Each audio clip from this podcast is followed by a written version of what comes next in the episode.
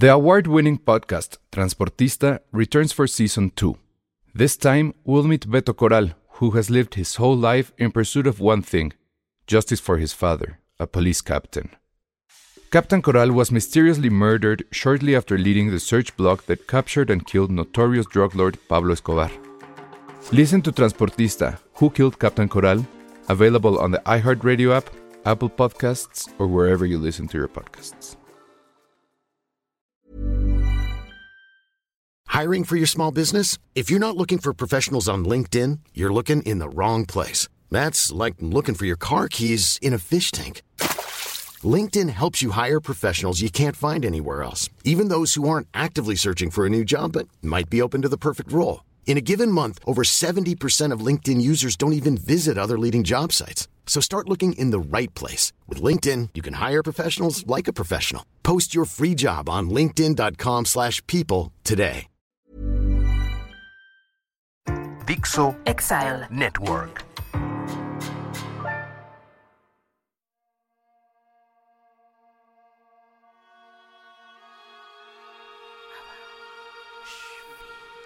En la Tierra Media de Polanco, en un lúgubre estudio entre elfos, enanos, humanos y otras criaturas detestables donde se han forjado infinidad de podcasts, en secreto se ha forjado un único podcast capaz de dominar a los demás. Bienvenidos a Tolkien, el podcast no oficial de los Anillos del Poder. Una colaboración entre Filmsteria y la Sociedad Tolkiendili de México.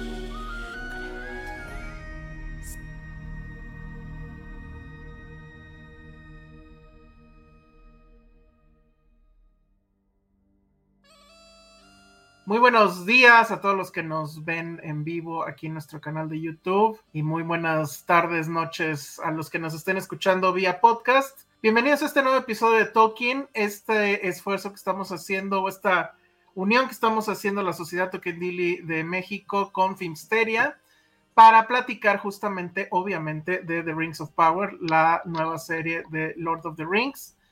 Y bueno, nada más primero, antes saludar a todos los que nos estén viendo y o escuchando en el canal de la Sociedad Tokendili de México, porque ahora sí ya hicimos esta conexión para que estuviéramos al mismo tiempo en los dos canales.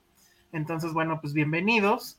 Recordarles que en el, si están en el canal de Filmsteria, aquí, no sé, no sé cómo está en el canal del Tokendili, pero aquí ya tenemos nuestra charola de las limosnas, para que si quieren ustedes ponerse con los superchats, pues adelante. Y obviamente está conmigo eh, Yolanda, que es mi co-host de la Sociedad Tokendili. ¿Cómo estás? Es un honor estar nuevamente en este espacio. Muchas gracias. Yo la verdad estoy esperando todos los comentarios que tiene nuestra maestra invitada aquí, que de verdad anda con todo en Tweetmarillion y en su canal y en todo. Pero aquí yo espero aprender más, porque no tienes ni idea todo lo que trae esta mujer. A ver, pues si gustas de una vez presentar a nuestros invitados de esta semana. Por supuesto, el día de hoy tenemos evidentemente en casa a nuestra querida maestra Laura Mitchell, que es una conocedora de la obra de Tolkien, a la que yo respeto y admiro mucho. Y ella tiene un fabuloso tweet Marillion en Twitter, síganla por favor, todos en este instante síganlas, porque eh, tiene un conocimiento de la obra hermoso, o sea, mm, embellece todo lo que Tolkien también da y entonces amas más la obra. Entonces yo sugiero que la sigan en ese instante. Y está mi jefazo del alma, mi jefazo Gerardo Midville, actual presidente de la Sociedad Tolkien de México y del cual pues hoy viene como con la playera de Gerardo Cuevas Midville, porque pues ya sabes que los comentarios que hacemos en este podcast son totalmente personales. Pero Claro. bueno, formamos parte de los tres de la Sociedad Tolkien de México AC. Entonces, bienvenidos sean a este tercer episodio de podcast Tolkien. Así es, bienvenidos. Muchas, Muchísimas muchas gracias y mucho gusto. Muy bien. Eh, nada más recordarle. a- Gracias por invitarnos.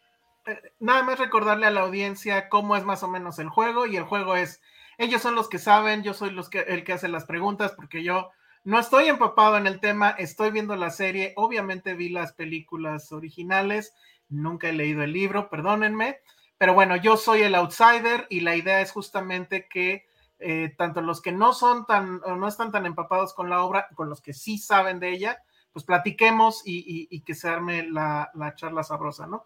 Hoy vamos a hablar, obviamente, y con spoilers, eso pues es, este, siempre lo hacemos con spoilers, de el tercer capítulo de la, de la serie que se llama, bueno, no vi cómo se llamaba en inglés, pero es La Gran Ola, supongo es de Big Wave. La Gran Ola.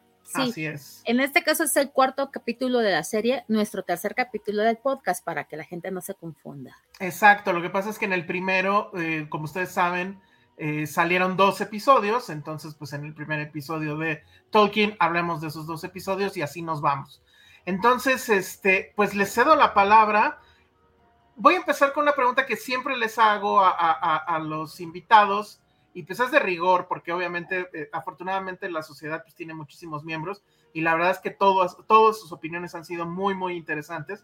Entonces sí quiero preguntarle a Laura y a Gerardo ¿Qué, les ha parecido so far la, serie? Ya vamos en el cuarto episodio, creo que ya se están dibujando muchas cosas. En el episodio pasado eh, ya se dieron algunas eh, pues, teorías de por dónde va y entonces me gustaría saber qué les ha parecido hasta el momento la serie. Si quieres empezamos contigo, Laura.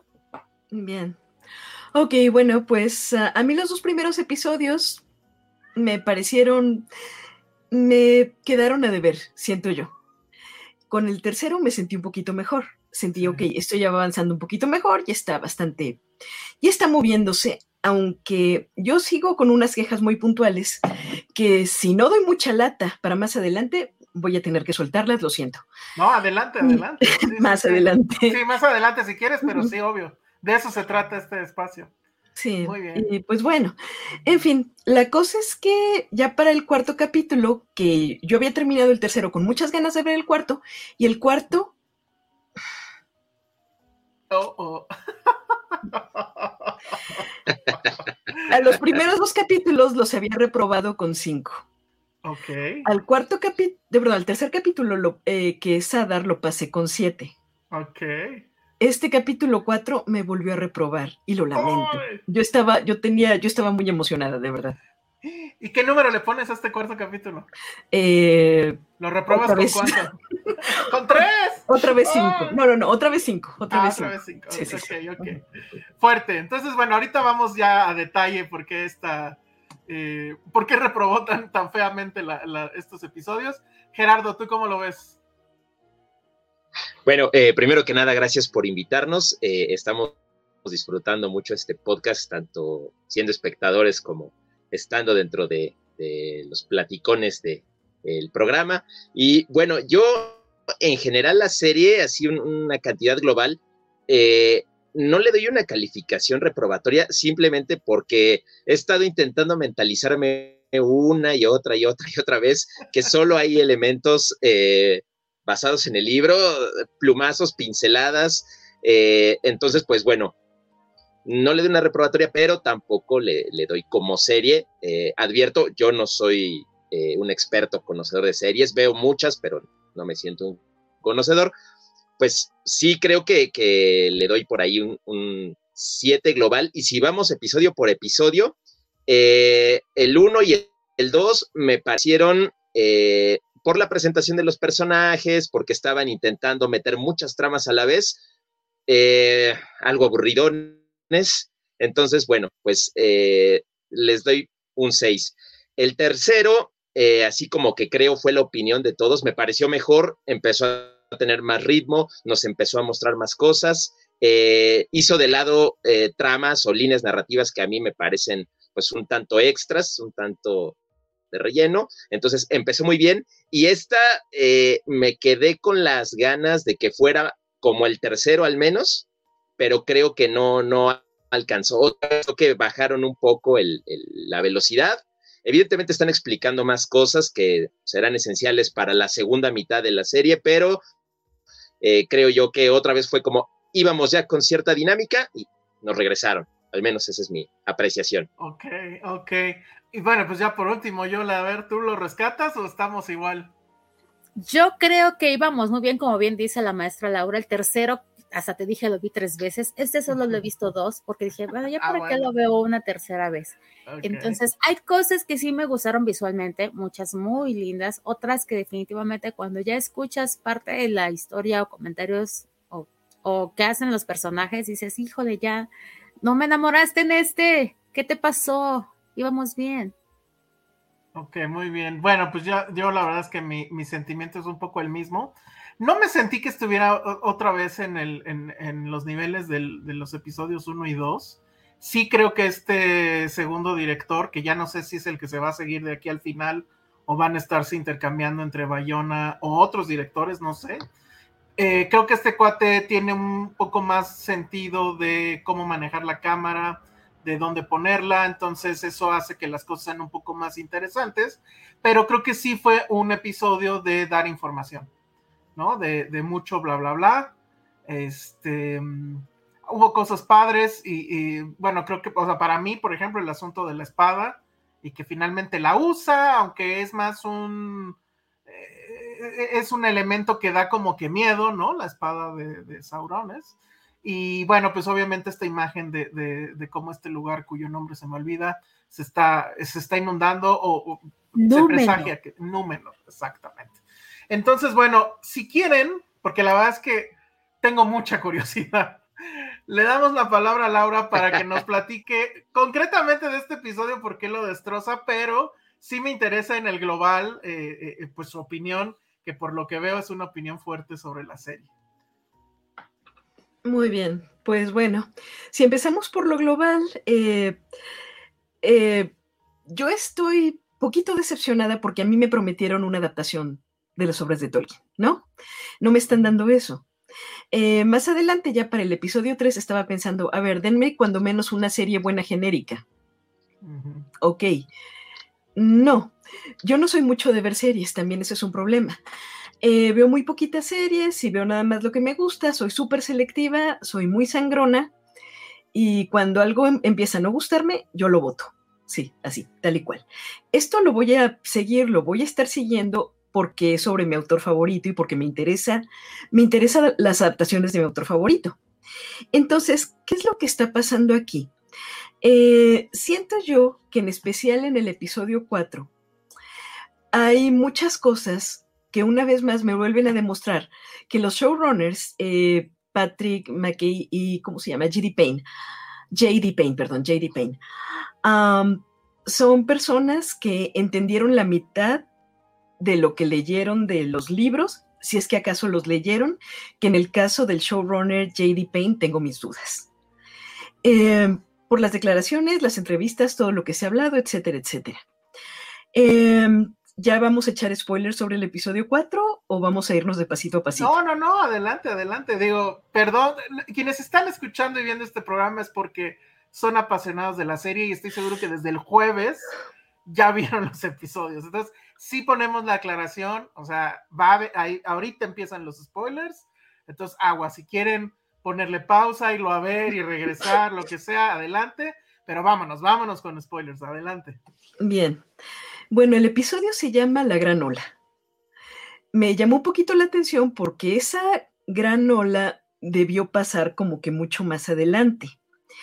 Eh, resulta que la gran ola es una premonición de lo que sería, o en este caso me voy a ir con la serie, lo que podría ser la posibilidad de la destrucción de la isla de Númenor, que es el reino bendito de los uh, humanos, eh, concedido por los Valar, que son los dioses de la Tierra Media, porque son buena onda, etcétera, etcétera. Me quedé un poquito sorprendida de que decidieran adelantarlo como una premonición. Me parece un error extendido de algo que cometió Jackson en la comunidad del anillo, cuando se ve el espejo de Galadriel que eh, Frodo tiene una visión de la comarca siendo destruida, los hobbits esclavizados y todo lo demás. Y entonces Galadriel le dice, eso es lo que va a pasar si fracasas. Y uno se queda, bueno, aparte que Galadriel nunca dice eso, uno se queda, señora, ¿a quién está usted amenazando? ¿De qué se trata esto? Tal cual. Este, no. Al menos la gran ola de Númenor no funcionó como una premonición. Eh, es algo tan terriblemente catastrófico que nadie siquiera lo había imaginado. No quiero spoilear más adelante cosas, Pero esto ni siquiera los mismos Valar, los dioses de la Tierra Media, ni siquiera ellos sabían que iba a pasar. Es algo absolutamente terrible, absolutamente terrorífico. Y me trae a la memoria un problemita que había visto Tolkien en una de sus primeras adaptaciones, en una propuesta que le hicieron para adaptación de, de del Señor de los Anillos a cine. Ah, uno de los comentarios que le hizo a la escaleta del guion, como que es como el plan, el plan del narrativo del guion, fue, no me anticipen cosas. Esto de la mm. anticipación es un defecto, ya no va a ser sorpresa cuando salga, por favor no lo hagan. Y me llamó la atención que si se supone que estas personas, los showrunners, son lectores, son fans, eh, le tienen cariño al material y además fueron asesorados por, por expertos, me llama la atención que se hayan ido de cabeza a un error tan obvio y señalado antes por el autor. Y por ahí empiezo. Ok, ok, muy bien, muy bien. Rudo, efectivamente. Aquí lo único que me gustaría, digo, ahorita vamos a pasar con la opinión de Gerardo, pero eh, nada más quería preguntarte, nada más para que no se nos vaya el hilo. Eh, tengo entendido y por lo que hemos platicado en episodios pasados, también está un tema de que, o sea, es la adaptación de los retazos casi, casi que les dejaron de la obra, ¿no? Que en este caso son los eh, apéndices. Ajá. Que en realidad, pues digo, viéndolo así, digo, no, no los he leído, insisto, pero pareciera que te están dejando casi, casi, este, un cachito con el cual ellos toman la decisión de que con eso tienen para hacer una serie. Eso a lo mejor sería cuestionable desde ese momento, pero bueno, ya estamos aquí, ya se gastaron no sé cuántos millones de dólares. Estábamos, el otro día dijimos, ¿no? Que al parecer es de a, millón por minuto. Entonces, exacto, sí, sí, sí, sí, lo que haríamos con ese dinero. Pero bueno, este, ¿tú no crees que eso es justo? O sea, dirías que eso eh, eh, empieza desde ahí el problema, que estás creando este enorme castillo, fortaleza, a partir de algo muy pequeñito. No. Eh, una, una comparación que estuve haciendo cuando platicábamos de esta misma serie hace un año, un par de años, algo así. Es que yo esperaría, por ejemplo, algo parecido a lo que se hizo en Netflix con ah, Japan Sings, el hundimiento del Japón, pero la que se hizo de anime. Ahorita tengo entendido que hay una de live action que no estoy viendo, la voy a ver, nombre sea de Dios, eh, que está basada en una novela, pero la serie que hizo Netflix de animación sería como los, la historia inventada de hechos que están ocurriendo al margen de los hechos de la novela, que me pareció una decisión muy buena si es que no querían trabajar con todo el material de la novela.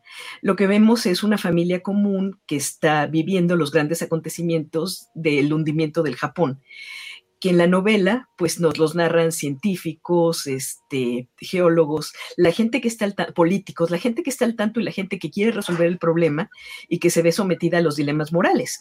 En la serie de Netflix, la de animación, lo que vemos es una familia común y corriente que tiene, no tiene la menor inferencia con la política, no tiene el menor conocimiento de por qué se está hundiendo Japón, solo saben que el país está sufriendo un desastre y que ellos tienen que sobrevivir. Me hubiera gustado algo, por, algo parecido. Si no tienes material, vete a lo marginal. Ese es el asunto. No creo que sea injusto de esta manera, porque es como si te dieran a ti retazos de tela, de retazos de mezclilla, y te dijeran, haz algo con este retraso, retazo de, de, mezclilla. Ok, tomas la mezclilla y haces lo que puedes. No intentas hacer un tejido de crochet con la mezclilla, porque no es el material. Pero se puede hacer algo, se puede hacer algo. Perfecto, muy bien, Gerardo, ¿tú cómo ves?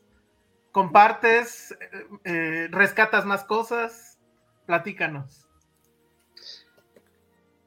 Pues eh, creo yo que un denominador común que he visto y que se ha discutido con mucha gente, incluso a nivel internacional, evidentemente de los que no están tan de acuerdo con cómo se está llevando a cabo la serie, es que parece que lo visual, pues es lo impecable, evidentemente se gastaron, como has bien dicho, una cantidad eh, enorme de dinero. Entonces, el elemento visual eh, sigue siendo atractivo y para muchos, tristemente, es lo poco que hay, ¿no?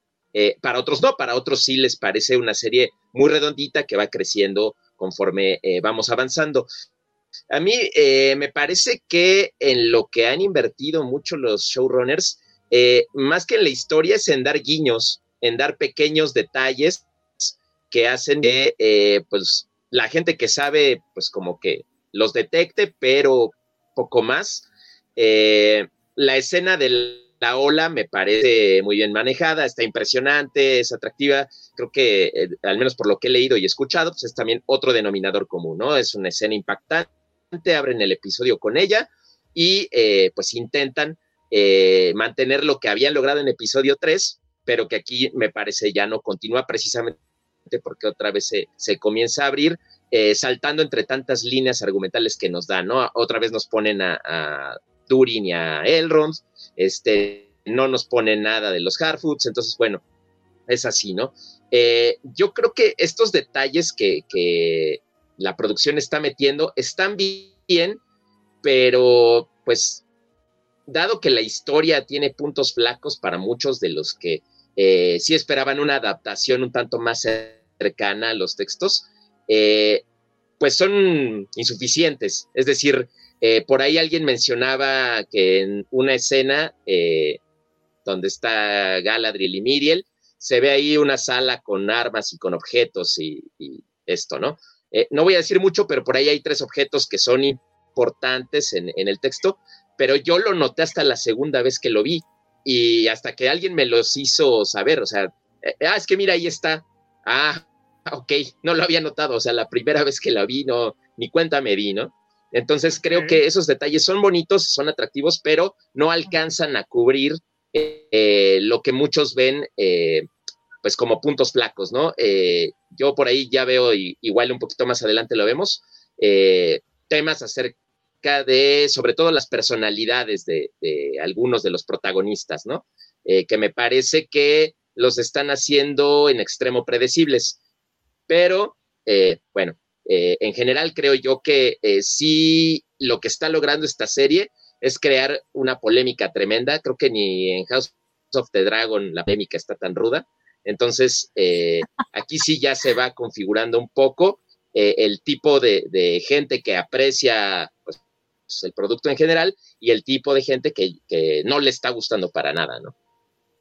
Híjole, es que sí me atrevo a decir, digo, yo no, no soy fan, ahí sí, nada fan de, este, House of the Dragon y bueno, ni, de Game of Thrones, pero creo que de, aquel lado, pues hay como que más fanservice, ¿no? O sea, como no hay un, bueno, supone que hay un texto, ¿no? En el que está basado, pero no creo que la gente esté pidiendo que haya tanta fidelidad, ni los veo tan, pues vamos, no, no, no genera ese apasionamiento que sí genera Tolkien, ¿no? Y bueno, con todo, con toda razón. Entonces siento que allá pues lo que les den viene bien. Mientras no lo arriesguen con ese final como fue el final de Game of Thrones, pues bueno, irán bien. Yola, ¿tú cómo lo ves este, este episodio? ¿Estás de acuerdo? Eh, bueno, nada más lo viste dos pues veces. Pues siento que están apostando más. Ah, sí, no, no lo vi dos veces, al rato lo veo otras dos para tratar de entender lo que hoy me expliquen aquí los masters. Creo que están evocando a la nostalgia, lo están apostando a que la gente recuerde, oiga, ay, qué bonita esa espada, ay, ese era el casco de no sé quién, y eh, cómo se deshoja el árbol, para que suspires y digas, ay, algo pusieron de Tolkien, creo, o sea, así yo me sentí durante todo el capítulo, como que fui anotando solo esos instantes me hicieron rememorar la obra. Pero sí hay, hay algunos, em, sigo insistiendo que a mí e, ese tipo de los elfos que, que se ven muy fuertes en un lado y en otro no, o sea, no, no comprendo. Pudiste haber matado muchos elfos tú solito donde estabas prisionero, pero no pasó. Y luego te dejan hacer eh, muchas cosas y tampoco pasó. Eh, no, no, comprendo, siento que a veces no hay lógica en lo que está pasando. Entonces, eso, eso te mata. O sea, te rememoran tan bonito y te vuelven a tirar, insisto. O sea, te elevan y te tiran, pero de un fregadazo muy fuerte.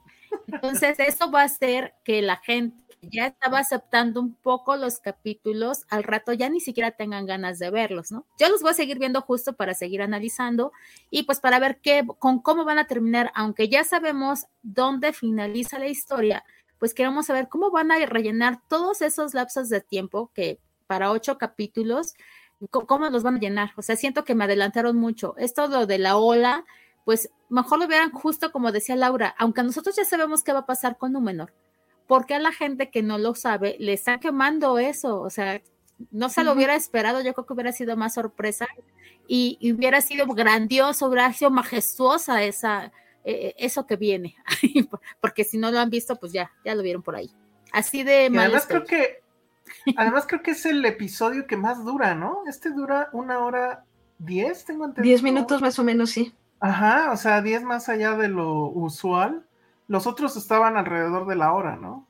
Entonces, pero bueno, eh, quería hacerle yo unas preguntas sobre el episodio, que, bueno, cosas que me parecieron, este, pues curiosas, y cosas que de plano no sé, que pues sí, desde mi, desde mi posición de neófito quiero preguntar. Primero, este discurso sobre los elfos, que se llegan y se están quedando con nuestros trabajos y nuestras mujeres, ¿no? Y casi casi dice, vamos a construir un muro, ¿no? Para, para que no pasen. Ajá, o sea, yo dije, bueno, pues este es un guiño al trompismo, ¿no? Y a lo mejor lo van a criticar, pero dijo, eso tendrá algo que ver con Tolkien. Y pues eso, ¿cómo lo vieron ustedes? Ya me imagino, Laura, para ver si quieres comentar. A la yugular, maestra, a la yugular. Ok, ay, voy para allá. Eh, no, ok, no.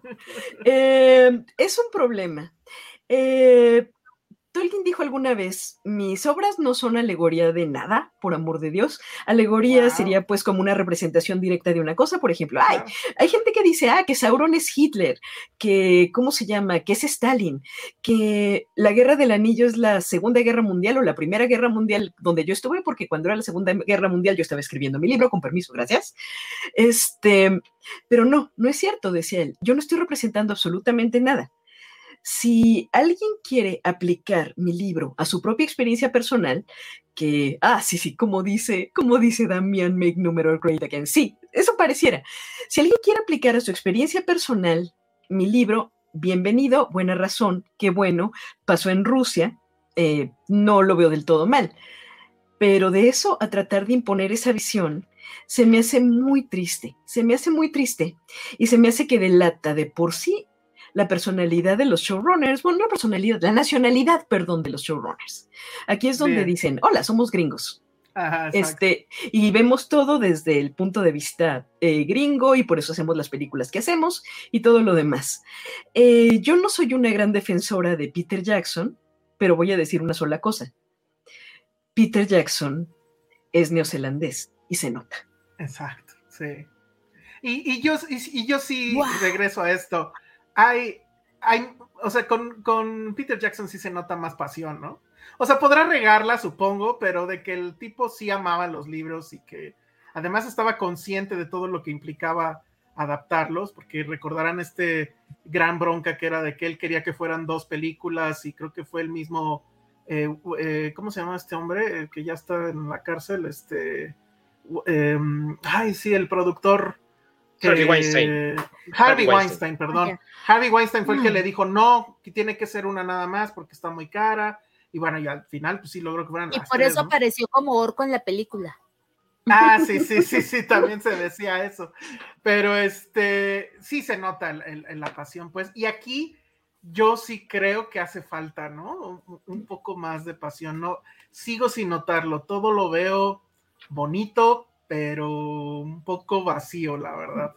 Sí. Entonces, bueno, eso me llamó la atención y, luego ver Gerardo, no sé, o quien quiera contestarme, hay, este, hay esta escena loquísima entre este nuevo personaje, creo que se llama Arian, eh, que bueno, pues, no sé, e, ese también es otra cosa, ¿no? Cada episodio hay un personaje nuevo y esto ya está más complicado que 100 años de soledad, ¿no? Que, en las últimas ediciones al final traía un mapa, ¿se acuerdan? Que, eh, Para que no te perdieras yo ya estoy pidiéndole a Amazon que me mande ese mapa para esto, porque yo ya estoy bien perdido, ¿no? Pero bueno, está esta mujer y se le acerca un chico y se la empieza a ligar, pero sí es un ligue como de esta época, ¿no? Porque ella le dice, yo no salgo con extraños, y él le responde, pues cuando vea uno te aviso, ¿no? Y entonces, ¡ah! casi, casi le bajan los lentes negros de Deal With It, ¿no? Pero bueno, no sé eso también tú, Gerardo, ¿cómo lo viste? Porque a mí sí me pareció súper, dije, esto no es Tierra Media, ¿no? ¿No cómo ligan en Tierra Media? Díganos. porque no creo que sea así, la verdad. Es que, creo yo que, efectivamente aquí hay un tema en el cual eh, la elipsis, es decir, la compresión del tiempo para que todo les quede de acuerdo a, pues, en este caso, los ocho episodios o las cinco temporadas, les está jugando en contra en muchas ocasiones. En ese sentido, eh, tienen que, y, nada más regresándome brevemente al tema de Art Farason, el que hace su discurso ahí de no, pues no les van a quitar los trabajos y bueno, en fin, eh, están haciendo que lo que le pase a Númenor venga por causas evidentísimas, o sea, así como, no, es que para que el público vea que ya eran unos soberbios, unos miserables, unos malvados, y bueno, por eso se los va a cargar el destino. Entonces, les está jugando en contra el comprimir tanto el tiempo porque procesos que son sutiles, que van construyendo una historia y una justificación de por qué pasa lo que pasa, aquí lo están haciendo tan rápido que se vuelve a veces un poco caricaturesco. Creo que la gente que, lo está viendo, eh, con estas pequeñas pinceladas ya se está dando cuenta de por dónde van las cosas, de quién es el malo, de quién es el bueno. Eh, entonces, en fin. Ahora, en cuanto a lo que preguntas de este nuevo personaje, eh, pues hay dos temas para mí. El primero es que quién sabe con ella porque es totalmente inventado. Eso es una hermana que salió de la nada, es una hermana que no está en, el texto, entonces pues todo lo que ella haga y lo que suceda pues es totalmente desconocido para todos los que estamos aquí en la mesa, más allá de lo predecible que sea su, su línea argumental, porque no existe. Y la otra es que efectivamente eh, este hecho de que se intente hacer el ligue por parte de este nuevo personaje con ella y así, sí, eh, eh, ciertamente debe de tener alguna justificación que en el futuro va a ser importante, pero a mí es de las cosas que sobran también. Y sobran porque pues es un personaje extra que no existe, al que le están inventando una historia, eh, y sí, un poco con, unos métodos también muy gringos de ligue, muy de Johnny Bravo, muy de que hay entonces, pues, muy Johnny Bravo. Realmente queda un poco sobrado porque pues es un tiempo que le podrían haber puesto a otras cosas que, creo que construyen la historia mejor. Entonces, eh, de las líneas argument que la gente está viendo, que hay algunas que me parecen pues correctas porque pues son la columna vertebral de, la historia, pues hay otras ahí que se van ramificando y que pues no les encuentro como mucho sentido. Ojalá que este ligue con, la supuesta hermana de eh, Isildur pues valga para algo porque si no, pues es nada más eh, minutos consumidos en pantalla que no nos van a dar absolutamente nada, ¿no? Entonces, pues, ojalá, ojalá haya algo ahí, pero lo veo difícil. Es el ligue más caro, ¿no? Porque ya quedamos que es de, a millón por minuto, entonces imagínate. Pero este, otra cosa que también no sé qué opinen, pero este momento donde sacan de la, de la celda a Galadriel y ella mágicamente con movimientos casi de karate mete a los tres ese sí estuvo bien ridículo, ¿no? O sea, todo hasta ahorita me lo había comprado de Galadriel, pero esto sí fue así de, híjole, hasta la edición estuvo chafa. Pero bueno. Oye, y otra, y otra pregunta, esa sí, lo siento, es desde mi ignorancia absoluta, y no, eh, espero que eso no sea spoiler, pero ¿quién me puede explicar qué es el material este que está, que encontraron los enanos? Que al parecer es un big deal, ¿no? el este, químico, el químico. A ver, venga. Vas, químico. Bueno, eh, eh, lo, va, lo va a abundar la maestra Laura porque ah. ella tiene el, conocimiento preciso, pero bueno, es un material eh, llamado mitril. El mitril es interesante porque si ustedes, bueno, aparte de los que le han leído los libros, los que hayan visto las películas, si recuerdan, Frodo tiene una cota de malla hecha de un material muy brillante, muy resistente y muy ligero es este material que se llama eh, precisamente mitril y que es escasísimo. En la Tierra Media hay muy poco, entonces es un bien muy preciado. Eh, los herreros enanos y elfos lo tienen en alta estima precisamente por sus propiedades este, eh, para trabajarlo y, convertirlo en, objetos. Entonces, pues aquí van justificando un poco, pues calentar la plaza entre elfos y, y enanos, porque bueno, los elfos desconocían que existía este material, los elfos, los enanos ya lo obtuvieron, ya le dieron una muestra a, a, Elrond, y bueno, yo creo que por ahí van a detonar un desaguisado más adelante y, pues van a agarrarse a sombrerazos otra vez, ¿no? Entonces, bueno, es eh, lo que el público pues debe saber que es, que es un material extremadamente importante, extremadamente escaso. Eh, el profesor no relata nunca realmente un origen como tal, muchos dicen que es meteórico, pero bueno, en fin, el, el chiste es que aquí ya están dando como un argumento para que eventualmente en el futuro, o así, así lo percibo, pues haya líos, ¿no? Haya líos entre elfos y enanos por temas literalmente de, de material, de dinero. Muy bien. Bueno, pues este, no sé si quieran pasar, o, tú, Yolanda, no sé si quieres decir algo. Eh, no, no, sé si quieren pasar pues ya a, a, una parte ya de, análisis a lo mejor más profundo o más hacia el futuro. Este, Laura, creo que te habías quedado así como con ganas de decir todavía más cosas. Entonces, mm. si quieren pasar o, porque también tenemos, tenemos ahorita muchos comentarios que he estado aquí guardando de, de, del público, que sí, evidentemente sí quiero darle salida, entonces no sé, no sé cómo prefieren que sigamos. Mm, como gustes, yo sí quiero ver los comentarios, la verdad. A ver, venga, este, entonces, ajá. Sí, lo que a ver qué dice la gente, sí. Sí, sí. Iba a añadir nada más una cuestioncita sobre el Mitril. Eh, si alguien de los presentes o de nuestra audiencia ha jugado Final Fantasy. Alguno no, de los bueno, juegos Final Fantasy. No, Se va a encontrar el nombrecito. Este es un material que también existe en el mundo del Final Fantasy. No sé Órale. si con copyright o si hayan pagado algún derecho por utilizarlo, como sea. Eh, pero hay una, hay una cosa que me llama la atención.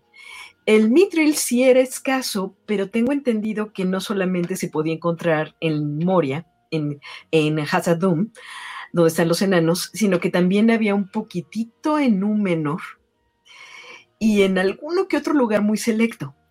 Eh, lo que me va a llamar la atención es, uh, ay Dios mío, bueno, en fin, que si hacemos otra compresión de tiempo, se supone que fue porque por estar buscando Mithril, que los enanos eh, destaparon a un Balrog, que era un como demonio Terminator de la primera edad, y que causó un desastre, bueno, causó la caída, la caída de ese reino magnífico. El problema es que tendríamos que aventar nosotros dos mil años en el futuro para eso, para que eso suceda. Y en la serie ya estamos viendo una compresión de unos tres mil años. Uh -huh. Queremos otros para que sean cinco mil. Yo no sé qué está pasando ahí porque vimos un Balrog en los cortos. Ah, uy. Es que todo esto, esta temporal, es, no siquiera sabemos exactamente en qué temporalidad estamos, por eso los que leemos los libros estamos muy confundidos. Estamos tres mil, dos mil años, ¿dónde estamos físicamente, bueno, o temporalmente? Es difícil y es, aunque tengas el libro a la mano, dices, bueno, por lo menos aquí en mi guía de la Tierra Media voy a ver ah, si ese personaje estaba y qué, qué hacía, porque como les dije, pues yo no domino los, los nombres, entonces tengo que estar consultando si sí estaba o no estaba. Pero bueno, esa es un, una recomendación para los que no han leído los libros, por lo menos conozcan las características de los personajes. Es una muy buena recomendación o decepción a veces. Oigan, y la, y la que tiene nombre, lo anoté, pero ya no sé dónde lo dejé. La bola esta como mágica que te hace ver. Ah, el esa, esa ya existía antes, porque además me encantó que le dijo, ah, sí, yo ya he usado esa. Sí, pero no has usado esta, y efectivamente esta se veía que era como que en 4K, ¿no? Todo el rollo. Pero este, antes, antes ya existía, o, o, bueno, ya sabía, ya se sabía de ella, ese no se lo sacaron de la manga tampoco. No, no, para nada. Eran unas, uh, unas esferitas de piedra, aparatitos de comunicación que desarrolló eh, un elfo, el más grande inventor de todos los tiempos Um, y servían justamente, eran, pues yo digo que son como el Internet. Podías ah, chatear, bien, bien. podías ah, chatear sí. en ellos bien. y podías ver también cosas en ellos, pero también hay algo muy chistoso. Eh, como pasa con el Internet, podías ver en algunos casos únicamente las imágenes que del otro lado te quisieran proyectar. Yo pensé que me ibas que... a decir que como en el internet se pausaba, ¿no? no, bueno, tenías que sincronizarlos, eso sí, ah, tenías que bien. sincronizarlos para agarrar señal uno con el otro, ¿no? Creo que había una piedra maestra que estaba sincronizada con una muy lejana, tenía mucha capacidad de transmisión, pero pues sí, eh, era como si ves un video de falsedades de YouTube y te lo crees y no puedes ver nada más porque la otra persona es lo que está transmitiendo. Ah, okay. Este, sí, uh, mágica la inventiva de nuestro autor favorito, de verdad. Está buenísimo. Uh -huh. Y eso te lleva a la Y bueno, ahí rápidamente. Vas, vas, vas. No, yo iba a decir rápidamente que eh, para la gente que eh, vio las películas, también aparece una piedra ahí. Es eh, una con la cual, pues, si ven, pues Denethor, o sea, el, el, papá de Boromir y de Faramir, la tiene. Y pues nada más ahí como la curiosidad, esa piedra, después de lo que le pasa a Denethor, que se quema, se, se inmola, es una piedra que cuando se le contacta, según dice el profesor después, solo se ven unas manos quemándose. Es todo lo que se puede ver. Mm. Entonces, se descompuso. Es, interesante, se queda como, se quedó en el loop, se, quedó trabada. como el internet. Como el internet, ya ves, muy bien. Bueno, voy a, voy a empezar a leer los comentarios del público, los voy a leer en orden, o sea, de los primeros que llegaron hasta los de ahorita. Entonces dice Pepe Pecas, como que es opinión de Eichling es el mismo a la de otros canales especializados. O sea, Laura, tú estás este, básicamente en, sintonía con muchos canales especializados y qué fuerte, ¿eh? porque eso este, no habla bien de la serie. Pues el cuarto está gustando de poco a nada. Luego, ¿qué tan? Dili dice: Saludos a mis queridos Toquien Dili, aquí listo para escucharlos y aprender más. Eh, Rubria Martínez Uribe dice: Mejor, mejora la experiencia de ver la serie, saber que luego existen este tipo de foros. Qué bien, porque la verdad es que ese, ese es justamente el, eh, objetivo. Y digo, no por echarme flores a, nosotros, pero creo que lo estamos logrando. La verdad es que sí se vuelve más divertido escuchar esto y luego ver los episodios que al revés. Incluso creo con, aún con los spoilers, ¿eh? pero bueno. Eh, ben Dylan dice, ¿alguien le ha visto sin cabecear? Híjole, esa es una pregunta muy cruel, pero muy cierta. El, tercero yo lo vi ese sí de corrido y lo dije, ¿no? La vez pasada. Y este sí lo tuve que ver en dos partes, porque sí, no se pudo. Ahora entiendes por qué lo veo dos o tres veces. ya, ya, tiro de gracia ahí, ¿eh? Pero bueno, dice Rubia Martínez, para mí Númenor me sigue fascinando, solo el detalle de que encerrarán a Galadriel fue de what? sí estuvo loco eso, ¿no? Pero bueno. Pues a, mí, a mí en lo personal me, me cae tan gordo que a Galadriel le estén ninguneando. Eh, lo único que, sí, se supone que es alguien importante, que es alguien de peso, que es alguien, eh, pues alguien de mucho respeto, y se la pasan ninguneándola. Ay, la elfa, la elfa, la elfa. Eh, pero bueno, sí, sí, nos damos cuenta de que la Galadriel de esta serie, que no es Galadriel, es una mujer sangrona, insoportable, que siempre está enojada, yo también lo hubiera encerrado. Y con mordaza, por amor de Dios. ayer en un podcast decían yo, lo único que... era un adolescente este, insufrible. De plano, Gerardo. Y, yo lo único que puedo decir es, que eh, he visto también muchos comentarios que dicen, no, es que Galadriel para que llegue pues a hacer esta señora de sabiduría, así como pues los que eh, vieron las películas y no los libros, y justifican que pues esta es como su época rebelde, su época hormonal, su época... Mm. No, señores, eso también ya pasó, o sea, eso ya sucedió, eh, su adolescencia eh, pasó tres mil años atrás, o sea, los elfos crecen lento, no, no toman los cambios tan rápido, pero de verdad, su adolescencia, inclusive su, su eh, adultez, su primera adultez, ya la pasó, ya, ya vio cómo mataron a unos parientes, ya atravesó de un lado al otro de Valinor a la Tierra Media, o sea, ya, o sea, ya no es una, ya no tiene 16 años, ya no tiene 20. O sea, eso es otra justificación. y eso se me hace en lo particular muy triste porque creo que nos perdimos una oportunidad, una oportunidad dorada, una oportunidad muy, muy, muy bonita eh, de haber visto el otro, el otro extremo de Galadriel y a lo mejor un reto extra para los guionistas y para los showrunners. ¿Por qué la gente piensa que un personaje adulto, crecido, maduro, no puede tener un arco de desarrollo? Tolkien lo pensó. Y yo esperaba, eh, yo esperaba ver aquí a la Galadriel de la época cualquiera que sea entre estos 3.000 años que haya pasado, que es una Galadriel mamá. Es una señora que tiene a su niña, que está con el marido, pero no le dobla las manos al marido, que ya hace lo que le conviene a ella y que a su vez está criando a una hija fuerte. Eh, ¿Por qué no tomaron eso? No sé.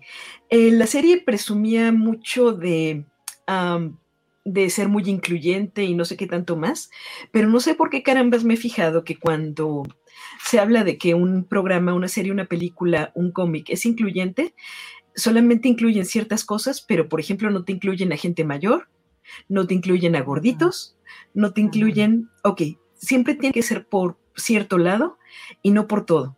Yo quería ver a un personaje mamá haciendo lo suyo. Y claro que podría ser un personaje mamá con espada, porque ella sabía pelear, digo. Claro, claro, sí, bueno, y además sí está, o sea, es muy claro, y eso sí, desde nos quedó claro desde el primer episodio, que pues ella iba a ser, ¿no? Eh, eh, ella es el personaje sobre el cual va a girar todo y, y que la gente supongo va a, o pretenden que ese es el personaje del que todos nos animemos y que nos importe su historia y demás. A mí me gusta, evidentemente, cómo se ve, la actriz está muy guapa, no veo cómo se va a convertir, ya lo había dicho antes, en, en Kane Blatchett, pero eh, independientemente de eso, este, sí me había convencido el asunto de, de, verla como una guerrera ya experimentada, por la forma en que mata a ese orco en el primer episodio, pero sí esta forma en la que este, mete en la cárcel a sus a los soldados esos o lo que sea, sí estuvo muy chafa, ¿no? Entonces, pero bueno. Eh, a, al rato les preguntaré cómo lo ven al, al, eh, a futuro, ¿no? ¿Qué, ¿Qué, qué, va a pasar con la serie? Sigo con los comentarios, porque todavía hay muchos. Dice, qué buenos invitados. No sé, como que le falta algo a los episodios. Espero que te refieras a los de la serie, porque a nuestros episodios, pues lo único que le falta es más presupuesto, ¿no? Como, como de a millón el minuto estaría bien. Más este, chat con dinerito, dinerito. Exactamente, ahí está el super chat para que nos llegue más presupuesto. Luego Pepe Pecas dice Team Aisling, muy bien.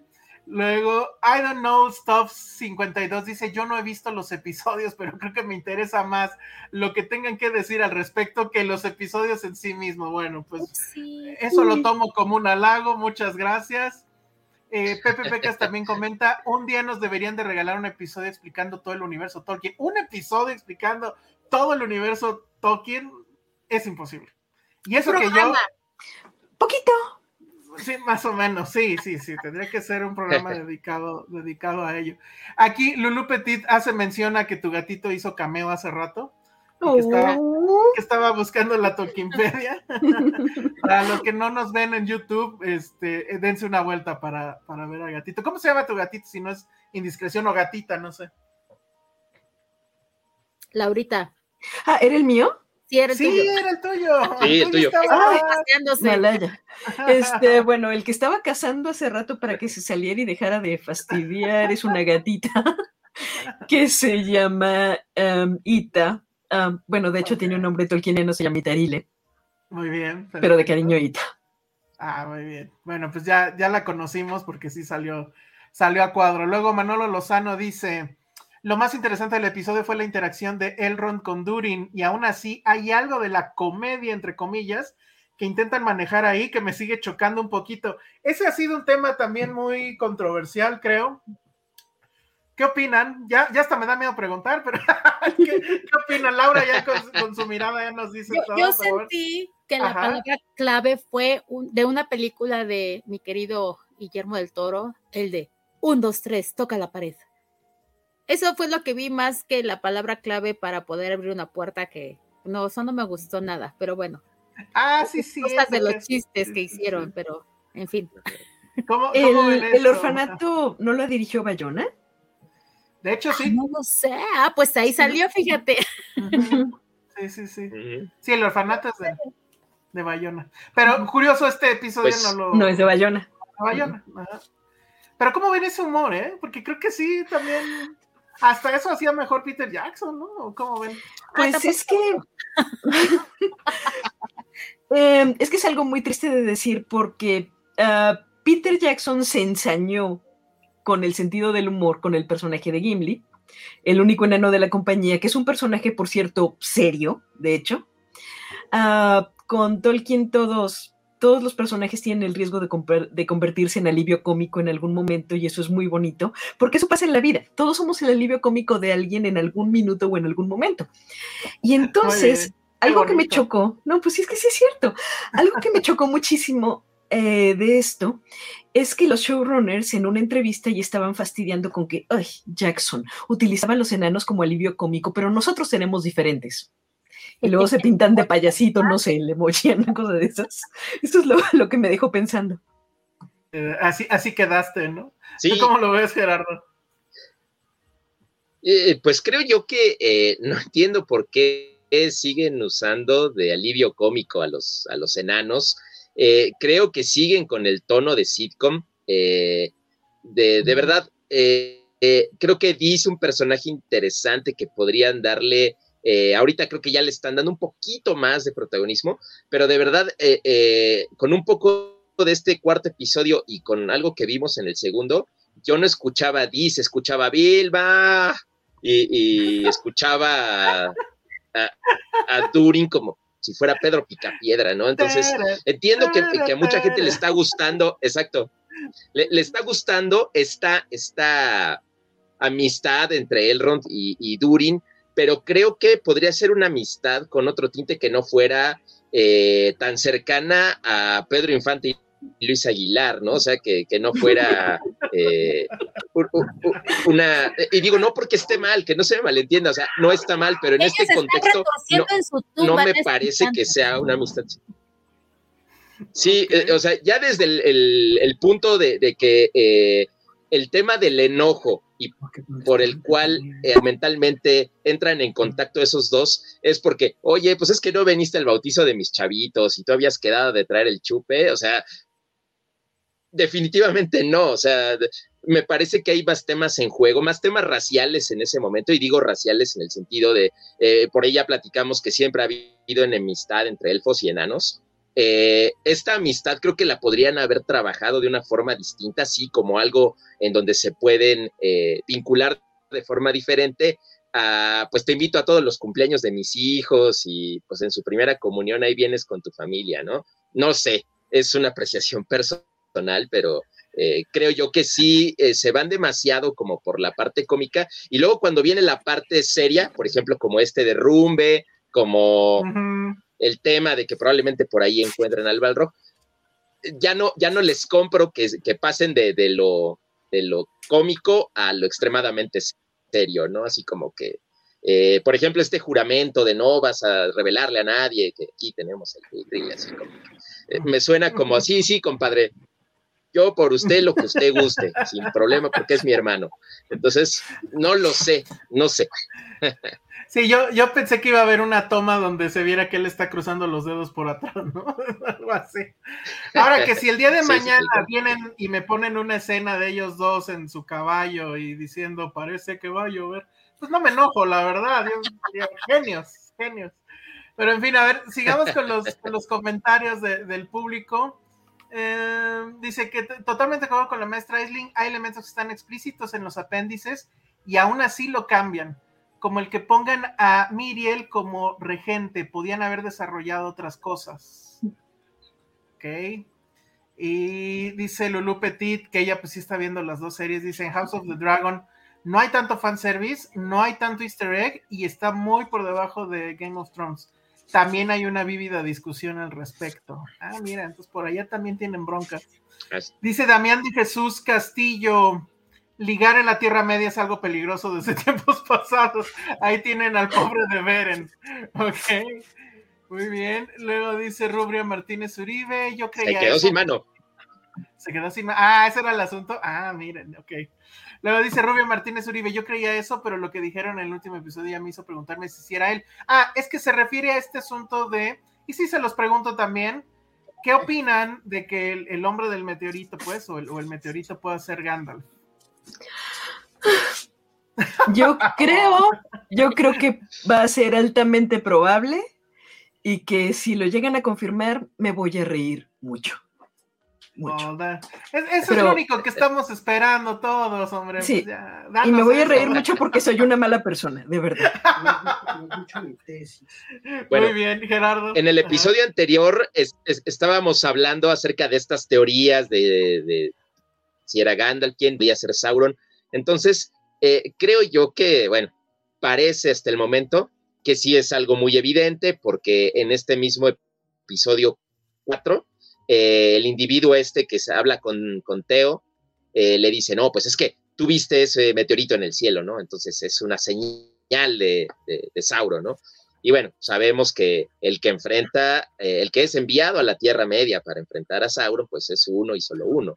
Entonces, eh, creo yo que sí lo están haciendo por esta misma compresión del tiempo y para que la gente no, no se aburra tanto en, cuanto a las explicaciones, pues ya cosas muy, muy evidentes, ¿no? Yo creo que sí, Meteor Man va a ser Gandalf. Eh, yo creo que si lo es, pues sí está un poco metido a chaleco, en fin. Eh, por esto que se comentaba, ¿no? De, pues ahí se, ya que tuvo contacto aquí con, con Elanor, con esta Harfoot, pues bueno, ahí comienza su relación con el pueblo hobbit y por qué los quiere tanto y por qué luego en el hobbit menciona a Belladonna Tuk, la mamá de Bilbo, entonces, en fin, creo yo que, que sí lo están haciendo pues algo evidente. Vamos a ver qué, qué, pasa posteriormente, pero sí, sí, yo creo que van concatenando este, teorías, ¿no? De que Meteor es Gandalf y que probablemente el, tal Halbrand, que no me termina de convencer, pues puede ser Sauron. Ok. Luego, eh, ah, bueno, ahí eh, se nos coló un saludo, pero dice Damián de Jesús Castillo, no podía no comentarlo. Dice: el encuentro de Ron y Durin es como el capítulo especial en el que Pedro Picapiedra conoce a Supersónico. Muy bien, muy bien ahí. Bueno, pues ya estamos ya eh, en los últimos minutos y no quiero irme sin preguntarles a los tres, pero obviamente eh, en primera instancia a nuestros invitados, ¿cómo ven el futuro? O sea, ¿creen que esto tenga arreglo? ¿Creen que esto puede empeorar?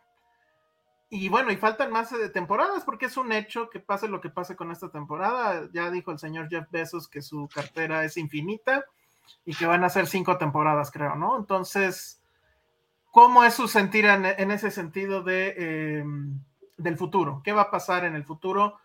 ¿Creen que hay una forma de arreglarlo o esto ya se ve muy cantado y que va, uh, pues no por muy buen camino?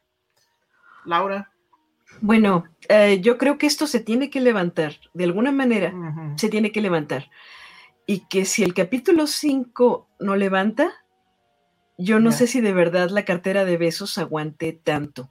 Eh, sobre todo tomando en cuenta eh, que, al menos en algo de la producción, el señor se ha visto extraordinariamente tacaño, con todo, con todo y el dineral que se ha estado gastando.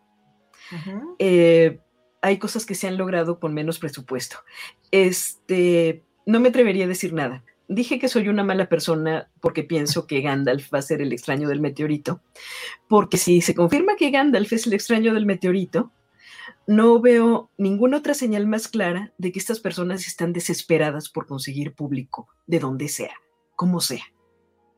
Y creo que su público, su público principal uh, tendría que haber sido la gente que vio las películas. A lo mejor queriendo quedar bien con la gente que, uh, que leyó los libros y abriendo la posibilidad de un público nuevo. Pero bueno, primera cosa que hicieron fue pelearse con los fans de los libros, decir que no querían nada, no querían nada que ver con las películas de Jackson, aunque prácticamente están copiando 20 mil cosas. Y si su apuesta es el público nuevo, lamento decir, y esto lo tengo por comentarios de testigos, el público nuevo se les está aburriendo. Sí. Si esto se levanta, si esto no se, perdón, si esto no se levanta, no sé si la cartera de besos sea tan infinita. Fíjate que, eh, de ahí bueno, voy a meter un poco mi cuchara, sí creo que, yo creo que sí es muy infinita, y yo creo que estamos en una situación donde ya va a ser una cuestión de orgullo, ¿sabes? O sea, no creo que Jeff Bezos vaya a aceptar en ningún momento que esto fracasó. Y sí, yo he escuchado mucho el comentario de, pues es que esto está aburrido. Y, bueno, aquí mismo, pues yo sí lo he dicho, este, y, y, pues he intentado ponerle, este, mucha atención y demás, y pues no se puede, a veces lo tengo que ver efectivamente en tres episodios o lo que sea. Lo que sí quisiera yo, o bueno, lo que sí supondría es, eh, después de esto, pues se tendría que hacer una evaluación y a lo mejor corregir. O sea, yo creo que la, la, el, rumbo, pues ya, este ya está filmado, o sea, este ya está, obviamente ya tienen todos los episodios hechos, ¿no? Entonces tendría que ser en la siguiente. Y, y pues a ver, siento que efectivamente Jeff Bezos es un hombre que se pelea billetazos. Y esto, pues sí fue un poco una provocación. O sea, no sé quién fue. O sea, supongo que él fue el primero en decir, bueno, voy a traer este a Lord of the Rings de vuelta. Pero no sé en qué momento, pues la gente de HBO dijo, ah, pues yo también te voy a estrenar en la misma, casi en la misma semana o con una semana de diferencia y pues agarrarnos a trancazos, ¿no? Porque eso es obvio, ¿no? No fue una coincidencia, no fue nada, ¿no? Y, y, yo creo que pues sí, efectivamente, ahorita, sin ver números y demás, seguramente está ganando este House of the Dragon. Pero creo que esto va más allá del dinero. O sea, justamente creo que es un asunto de orgullo casi de macho, ¿no? De mi, mis chicharrones aquí truenan más y, y, lo va a asumir, ¿eh? Sería gravísimo, o sea, bueno, sería así de unas me reír total que dijera la mera, no saben qué, ya acabó. no creo que pase, más bien es ver en, la siguiente temporada. Gerardo, ¿tú cómo, ¿tú cómo lo ves? ¿Qué viene en el futuro? ¿Se puede arreglar? Pues, pues yo creo que eh, eh, tocas aquí un tema muy interesante y me parece que eh, va a haber algunos factores a analizar. El primero es que, eh, pues bien que mal, Jeff Bezos, pues es un empresario importante, tiene a mucha gente especializada en sus campos. Entonces, eh, esto vamos a ver cómo lo toma, como algo enfocado más a lo artístico, bien que mal de esto va a sacar dinero sí o sí, eh, o lo enfoca a lo comercial.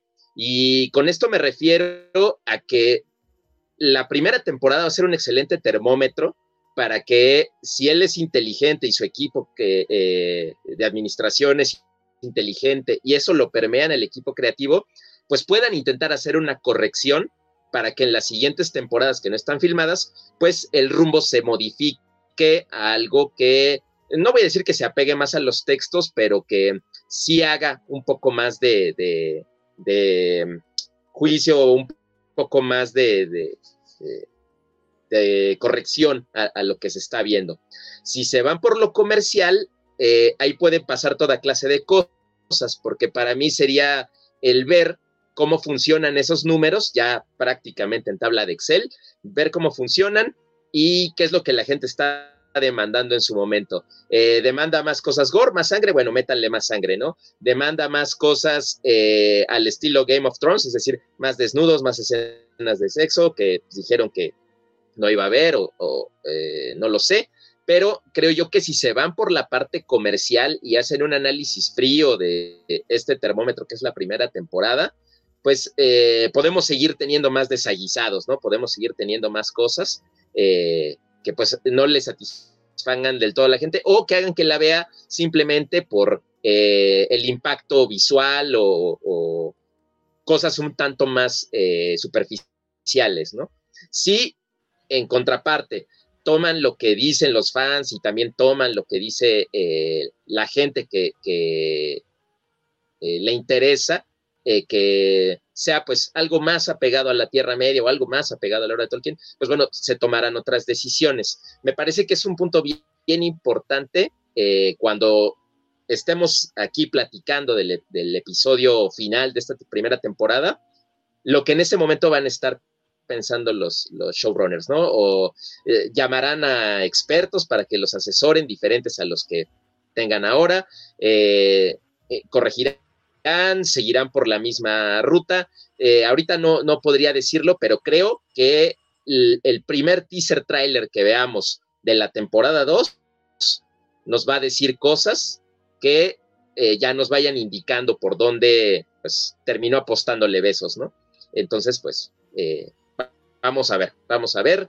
Eh, yo espero que sí tomen todo lo que se está diciendo. Por eso eh, me parece genial la iniciativa que tuviste al, hacer este podcast, porque pues necesitamos discutir mucho de esto, necesitamos platicar mucho de esto, porque a fin de cuentas eh, es un producto, tal vez los aficionados de, que han leído los libros y que son más clavados, pues tal vez no sean un objetivo de mercado tan grande, pero pues sí que escuchen a la gente, que hagan que eh, pues la gente esté contenta con el producto eh, y no solamente por el pastelazo, la sangre o los desnudos, sino pues como Better, eh, Better Call Saul, que me pareció una serie muy buena, me parece interesante, yo reitero, no sé de series, esa serie me gustó mucho y me parece muy bien llevada, entonces creo yo que, que si los showrunners pueden escuchar a la gente y pueden dirigir su serie hacia más, eh, más que al mercado, a la gente, que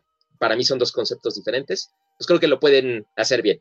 De momento, pues bueno, es un gran signo de interrogación. Llegamos al episodio 4 que dicen que es el que marca, según la leyenda, lo que va a pasar en la, la segunda mitad eh, de la serie. Y pues bueno, esperemos que, haya un, poco más de, movimiento, que eh, no se queden en cosas que no llevan a ningún lado, ¿no?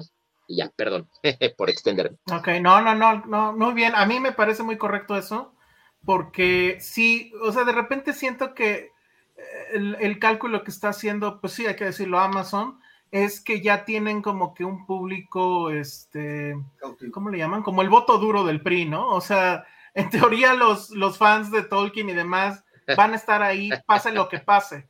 Y puede ser que sí sea cierto, pero ¿hasta cuándo? ¿No? Porque si en esta primera todo sale muy mal y en la segunda no corrige rumbo, y que sea muy, este, marcado ese cambio de rumbo, pues entonces los vas a perder. Y creo que aquí estamos además ante un fenómeno que puede ser bueno o puede ser malo. Eh, Amazon eh, no, no es su negocio hacer series, no es su negocio hacer cine. Eh, el señor Pesos está entrando a esto casi casi porque es lo que todo el mundo está haciendo, ¿no? Todo el mundo tiene su plataforma, etcétera. Gran mayoría de la gente que tiene Prime la verdad es que la sostiene por los envíos, entonces no ni siquiera es por lo que está en pantalla. Y eso es bueno y malo porque tenemos, por ejemplo, de, eh, enfrente a Apple, que tampoco evidentemente su negocio es hacer series, pero lo está haciendo muy bien. O sea, las series de Apple o de lo que hay en su canal, que son pocos contenidos, a diferencia de Netflix, que tiene muchísimos, que Prime igual, eh, tienen series que van de la media hacia arriba, o sea, no hay algo que digas, esto sí es una completa basura, ¿no? Y en cambio todas las otras plataformas tienen una gran proporción de basura. Entonces, en fin, o sea, es, raro pues que tengas a un mecenas como Jeff Bezos eh, y, que pasen estas cosas, ¿no? O sea, cuando el dinero se supone que a veces es el principal problema, pues ya vimos que no. Aún con todo el dinero del mundo, pasan estas cosas, ¿no? Entonces, este, sí, claro, adelante, Laura. No, pero yo iba a decir que si después de que Vallita diga su opinión, puedo, puedo añadir claro, algo más. Claro, después ya viene la ronda final, entonces yo, eh, vaya, Gracias, querida maestra, sabes que te adoro. No, yo nada más quería comentar que tal vez ellos eh, hagan como una solución de las escenas no este, vistas y que hagan, hagan un material en donde recopilen todos estos comentarios que se están haciendo de todos estos podcasts y que digan, ah, pues es que sí lo contemplamos, pero es que esa escena la tuvimos que cortar, pero aquí está en el material no visto. No sé, a lo mejor quiero darles esa oportunidad para que háganlo, por favor, piensen en nosotros. Muy bien, ojalá, bueno, seguramente va a haber un, un este, behind the scenes al final o algo así, de tres horas o yo no sé, porque pues sí, también es muchísimo material. Pero venga, Laura. Bien, uh, bien. Uh, el comentario que quería añadir era pues justamente, uh, justamente algo que de lo que mencionó ahorita Mid. Creo que creo que la serie de Amazon pudo haber aprendido sobre los errores que en el pasado cometieron otras productoras con otros proyectos. Y estoy básicamente hablando de la, de la serie de Terramar y pues ahora sí, retomo lo que decías y retomo lo que decía Mit aquí al ladito. cuando Hallmark Entertainment, que sí eran productores de series con bastante experiencia y con todo lo demás, quisieron llevar a cabo una una serie basada en la obra de fantasía, una obra de fantasía de las que se consideran sucesoras de, Tolkien, del Señor de los Anillos, que es eh, la serie de Termar. Eh, pasó algo muy chistoso ahí. La misma autora que les había vendido los derechos se ofreció para ser su consultora creativa y la rechazaron. Digo, tienes a la autora ahí para decirte cómo hacer las cosas, ¿cómo es posible que le digas no en primer lugar? Y entonces eh, la rechazaron y fueron muy groseros con ella porque ella les dijo, ¿saben qué? No vayan a cambiar mis historias, no vayan a cambiar mis historias porque recuerden que mis libros los han leído miles. Y le contestaron, sí señora, pero nuestras series las ven millones. así que no nos importa. Esa grosería les costó tan caro, pero tan caro. Eh, yo todavía me acuerdo que hace unos 10, 15 años, la serie de Terramar le estaban vendiendo a dos pesos completa en las tiendas de videos mm. porque nadie la quería ni regalada. Eh, trataron de apuntar a un público general sin tener la más mínima idea de lo que el público general quería y rechazaron de plano a los amantes de los libros que también, como ocurrió en este caso, les estaban diciendo, esto no se hace, por favor, esto no lo hagan. Sí, había, una, había un como foro de preguntas y respuestas con el productor y el productor básicamente les contestaba a los fans, voy a hacer lo que me dé mi refregada gana, pero ustedes sigan hablando. No pasa absolutamente nada. Yo no entiendo por qué Amazon no miró hacia atrás y vio los errores que cometió esa serie, tanto más que tengo entendido que la serie la tienen en la plataforma de Prime. La debieron de haber comprado, no sé, por medio dólar o alguna cosa de esas y ya la tienen ahí exhibiendo. Eso es lo que me llama mucho la atención y pues ojalá de verdad que puedan, no sé si recuperar el terreno perdido, pero al menos enderezar el camino un poquito. Sí, ok, me parece bien. Este, Gerardo, ¿algún comentario final?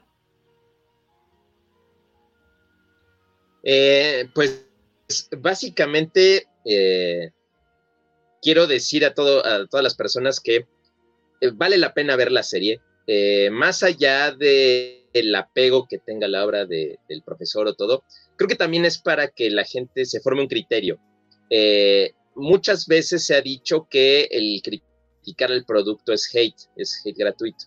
Yo creo que hay que diferenciar entre el insulto sin fundamento, inclusive atacando a los actores que bien que mal están haciendo un trabajo y que no tiene nada que ver con eh, lo que la gente tenga en la cabeza.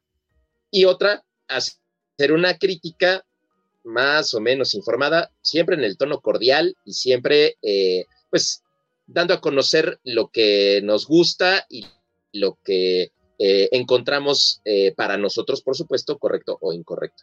Entonces solamente invito a la gente que vea la serie, que la disfrute, que se acerque a la gente que, sabe de series o que sabe de, la obra de Tolkien. Puede ser la Tolkien de México, aunque sea comercial, puede ser cualquier otro. Hay mucha gente que sabe mucho de la obra de Tolkien, que tiene su propia opinión. Hay académicos que tienen su propia opinión. Escúchenlos a todos, lean eh, lo que puedan, lean por supuesto la obra de J.R.R. Tolkien denle una oportunidad, es maravillosa. Si después de leerla no les gusta, están en su derecho, tienen toda la, eh, potestad de decidir que no les guste. Denle una oportunidad, vean todas las opiniones, vean eh, tanto los comentarios de la gente que le, está encantando el producto como a los que lo detestan, sin insultos, por favor, y pues hagan su propio criterio, hagan su, su propio camino en este de, la fantasía y de la precisión de series. Y pues aparte de eso, solo agradecerte Alejandro por esta invitación que le has hecho a la sociedad y pues a la gente que nos está eh, viendo sábado a sábado, ¿no? Muchas gracias. Perfecto. Que, mira, y, ahorita que ustedes eh, hablaban de eso, yo como outsider de, este asunto, evidentemente pues no voy a saber si sí está siendo eh, fiel al libro o no, o estará cayendo en contradicciones, etcétera. Desde este, desde este lado, pues, de, visionado, por así decirlo, lo que nosotros pedimos, pues, es una historia bien contada, ¿no? Y eso es algo que creo que ha fallado de la serie, sobre todo creo que en el ritmo. O sea, los dos primeros eran muy lentos, el tercero efectivamente aceleró, este como que ya metió el freno otra vez, y sí siento que, o sea, ya por mera pues mercadotecnia, tiene que venir algún episodio que pase algo así que dé de qué hablar. Porque también el juego de las series es eso, ¿no? De manejar la conversación, llevar la conversación semana a semana. Por eso es, eh, ya no te suelto los episodios completos ahí de trancazo, sino quiero que estés semana a semana, como nosotros lo estamos haciendo, haciendo la conversación. Lástima que ahorita la conversación pues no ha ido muy bien para ellos, ¿no? Pero bueno, esa es, es parte del objetivo del programa, no me canso de decirlo, y sí, desde un inicio se planteó y por eso recalcamos el asunto de no oficial, porque pues no tenemos el endorsement de nadie y eso nos permite decirlo todo y, esa libertad, pues la verdad es que para mí siempre he pensado que es muy, muy sabroso. Entonces, eh, vaya, último comentario. Pues esto ya va a ser más comercial si me dejas, Alex. No, claro, por supuesto. El viene algo importante. Gracias, sí. El día 21 de septiembre vamos a llevar un gran festejo por el 85 aniversario de la publicación de El Hobbit de mi querido y adorado profesor J.R.R. Tolkien, y vamos a unir dos festejos, el día del Hobbit Day, que es el 22 de septiembre, pero lo vamos a hacer el 21, con eh, la librería eh, Fondo de Cultura Económica y Librería Educal, quienes nos han apoyado mucho para hacer esta actividad, se van a realizar eh, diferentes lecturas de los pasajes favoritos de este libro y nombramos al evento Maratón Nacional de Leer este, a Tolkien. En realidad, nuestro título es Vamos a leer a Tolkien en todo México. Entonces, hay varios puntos de la República en donde sí se anotaron personas para poder leer. Pueden consultar nuestras redes sociales o las de las librerías del Fondo de Cultura Económica. Y pues los esperamos en ese día para leer sus pasajes favoritos. Gracias. Perfecto, pues ahí estamos. Si, si no tienen este otro comentario, pues nos tenemos que ir. Muchas gracias, Laura. Este, desde una vez digo, no sé cómo está, tenemos un calendario muy estricto en este programa, pero a mí sí, eh, o sea, se me está volando la cabeza porque eh, cuando hablemos ya del episodio final, donde evidentemente pues ya ahora sí vamos a poder eh, analizar a profundidad este, todo, sí quiero que estés aquí, no sé si ya estabas anotado o no, pero vamos a ver si podemos lograr que estés porque obviamente tu opinión nos va a importar muchísimo. Ah, qué amable, muchas gracias. Claro que es una opinión muy crítica, yo adoro eso. Obviamente, este Gerardo también, pero lo que estamos viendo es que esto se va a volver un cuadro enorme de, gente que queremos tener aquí, a ver cómo le hacemos. Pero sí queremos que ese episodio final sea épico en el sentido de que tengamos todas las opiniones, porque eso eh, pues es lo que, lo que queremos y lo que hace que la serie crezca, porque la verdad es que eso sí está pasando, creo, con todos los que, todo el público que nos escucha y nos ve, eh, la serie les mejora porque justamente estamos eh, dando puntos de vista muy diversos sobre la misma y, bueno, pues lo hace más disfrutable. Y eso es el, chiste de esto, ese es el chiste de la crítica, hacer más disfrutables las cosas, ¿no? Entonces, bueno, y, y bueno, y por último también decirlo, ¿no? Cuando uno ama algo, eh, lo amas tanto que efectivamente lo criticas, ¿no? Y lo señalas y, pues eso es, eso es de cajón, no tiene nada que ver con hate ni, nada por el estilo. Entonces, bueno, pues muchas gracias por haber estado aquí con nosotros, muchas gracias, Vaya, muchas gracias a todos los que comentaron. Eh, y bueno, a los que nos vieron en los dos canales, ahora que ya nos pueden ver en los dos canales de, la sociedad y el de Filmsteria, recuerden que los episodios eh, se ven, obviamente, estamos todos los sábados a las 12 del día en vivo aquí en, nuestro canal de YouTube de, de Filmsteria, ahora también en el de La Sociedad, y en formato de podcast, es decir, de puro audio, en el feed de Filmsteria. Busquen como tal Filmsteria en cualquiera de las plataformas con las cuales ustedes escuchan podcast, o busquen eh, Tolkien, Tolkien, y, y, bueno, pues ahí saldrán los, los episodios. Les agradecemos muchísimo y que tengan muy buen día. Hasta luego. Muchas gracias. Gracias a Dios a todos. Bye. Gracias a todos.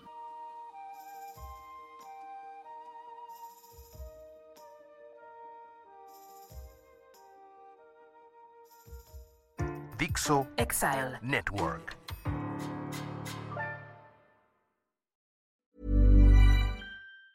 If you thought the only way to get a more defined jawline with natural looking results was through surgery, think again. Juvederm Volux XC is a non surgical injectable gel filler that improves moderate to severe loss of jawline definition and can help you achieve natural looking results with little downtime. Even better, this improved definition lasts up to one year with optimal treatment. No maintenance required. Improve jawline definition for a smooth, sculpted look with Juvederm Volux XC. For important safety information and to find a licensed specialist, visit juvederm.com. That's J U V E D E R M.com. Not for people with severe allergic reactions, allergies to lidocaine, or the proteins used in Juvederm. Common side effects include injection site redness, swelling, pain, tenderness, firmness, lumps, bumps, bruising, discoloration, or itching. There's a risk of unintentional injection into a blood vessel, which can cause vision abnormalities, blindness, stroke, temporary scabs, or scarring. Talk to a licensed specialist specialist to find out if it's right for you.